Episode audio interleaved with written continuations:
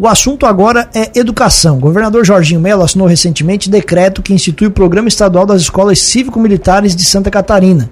Esse projeto prevê a manutenção das nove escolas estaduais que já operam neste modelo por aqui e também a ampliação para outras unidades está na linha para conversar com a gente sobre esse assunto e também uh, debater a educação, a secretária adjunta da pasta aqui no estado, a Patrícia Leaders. Patrícia, bom dia, seja muito bem-vinda aqui à nossa programação. Muito obrigado por atender a Cruz de Malta FM, tudo bem?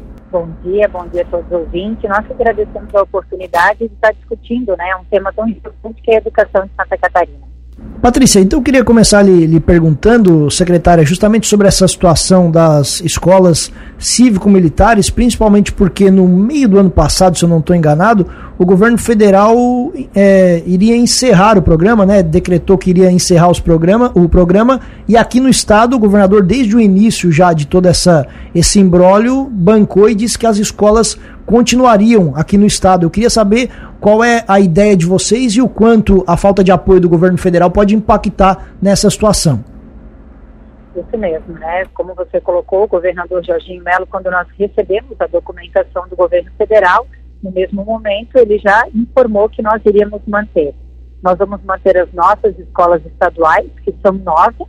Antes existiam dois modelos de escola cívico-militar, que era um modelo do governo federal recurso humano e das Forças Armadas. E agora nós vamos manter a partir do nosso decreto. E o objetivo é que a gente possa ampliar cada vez mais. A gente já começa com uma nova escola, né, em Erval do Oeste, então a gente passa de nove para dez escolas já agora no início do ano letivo. Perfeito. Por que, que vocês acreditam tanto nesse modelo, secretária?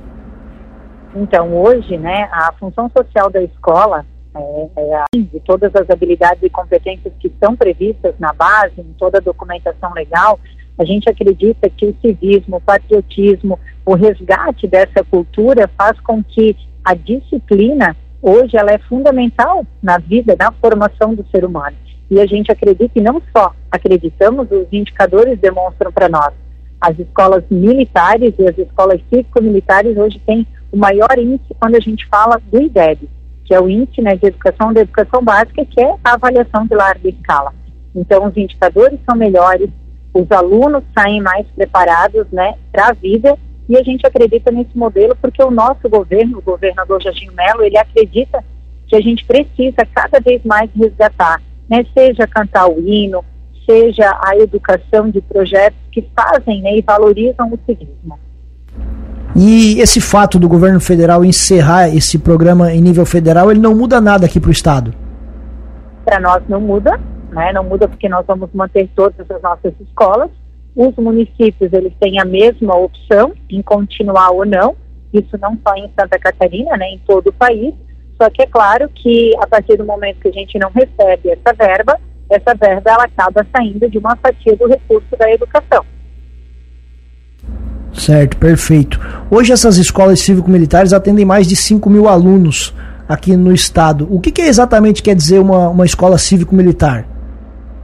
A escola cívico-militar ela é diferente da escola militar, né? A escola cívico-militar é uma escola que ela segue todo o currículo normal de uma escola de educação básica do estado, todos os sistemas, disciplinas, elas são normais. O diretor é o diretor eleito pela comunidade, orientação pedagógica, professor, todos contratados pela Secretaria de Educação. E o que seria cívico-militar? É um plus, é uma, um plus com projetos é, acima do currículo, ou seja, o aluno ele continua tendo português, a matemática, todas as disciplinas e no contraturno ou no turno dele projetos de civismo, patriotismo, é um plus que os policiais acabam dando. Não é o policial que vai substituir a aula do estudante. Não, são projetos curriculares, projetos interdisciplinares, que não vai tirar na grade, agora eu vou tirar uma aula de matemática, uma aula de português para entrar uma aula do militar. Não, muito pelo contrário. São projetos que, de maneira interdisciplinar, faz com que esse trabalho em conjunto de maneira integral. A senhora acabou de falar para a gente aqui que Santa Catarina vai começar o ano já com uma unidade a mais, né? Além das nove já agora a cidade de Erval do Oeste. Isso pode ser estendido para outras cidades? Esse número, vocês têm a ideia de aumentá-lo ainda esse ano ou há um projeto para os outros anos? Com certeza, né? Esse é o desejo o governador ele já tem se manifestado. A nossa única preocupação é que a gente precisa ter o efetivo aposentado.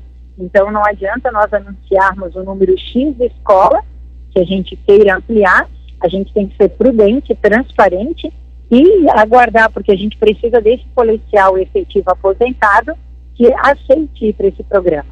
Até porque antes era feito como a gente mencionou no início da entrevista, o apagamento ele era feito pelo governo federal. Então agora ele vem para o governo estadual e se a gente tiver o número de efetivo aposentado desejável, a gente vai estar ampliando com certeza.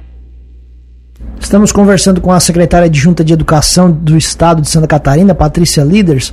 Secretária, não posso deixar de lhe perguntar sobre o programa Universidade Gratuita. A educação esteve em alta, em, em, voga no ano de 2023, esse grande projeto ousado do governador Jorginho Melo, mas que gerou bastante polêmica, inclusive judicializado e com vitórias do governo do estado para para ser mais justo por aqui, eu queria ouvi-lo sobre toda essa situação, sobre todo esse embrólio da universidade gratuita e a avaliação que a senhora faz sobre esse modelo. É, a avaliação é muito positiva. Desde o primeiro dia do governo, nós temos uma equipe, né, a pedido do governador, e essa equipe ela tem se, de, se dedicado integralmente para esse programa da universidade gratuita. E a gente começa a ver os frutos, né? É, as pessoas vêm dando esse retorno. É claro que a gente precisa aprimorar é, agora, muitos estudantes ainda optaram para ficar com a bolsa do Unedu e agora, no início desse semestre, vai ampliar ainda mais o número de bolsas. Então, é a oportunidade daquele estudante que nunca teve a chance de fazer a sua faculdade, agora vai poder entrar numa universidade da, e ter de maneira integral o pagamento. Né? Isso é, eu falo por mim, né, a dificuldade que eu tive de fazer o pagamento, por mais que fosse de pedagogia, alguns anos atrás, mas eu vejo como esse programa vai auxiliar e o crescimento, né? Isso é um programa não só de curto, médio, mas a longo prazo de desenvolvimento de Santa Catarina. Perfeito. Então, apesar dessas, eu vou, colocar em definições entre aspas, porque como foi judicializado, às vezes as pessoas têm uma ideia errada ou têm uma percepção errada. O programa está a todo vapor, ele está funcionando normalmente. Sim, e até as pessoas ficaram surpreendidas porque os estudantes já receberam.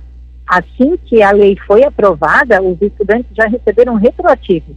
Se você conversar hoje com todos os estudantes que receberam a bolsa, não é para 2024. Eles receberam, quem fez o seu cadastro até 30 de novembro, que ganhou a bolsa da universidade gratuita, já entrou na conta do estudante. Porque agora a diferença é que vai para a conta do CPF do estudante. O estudante ele não ganhou o mês de dezembro, ele ganhou retroativo no mês do segundo semestre quando a lei foi aprovada.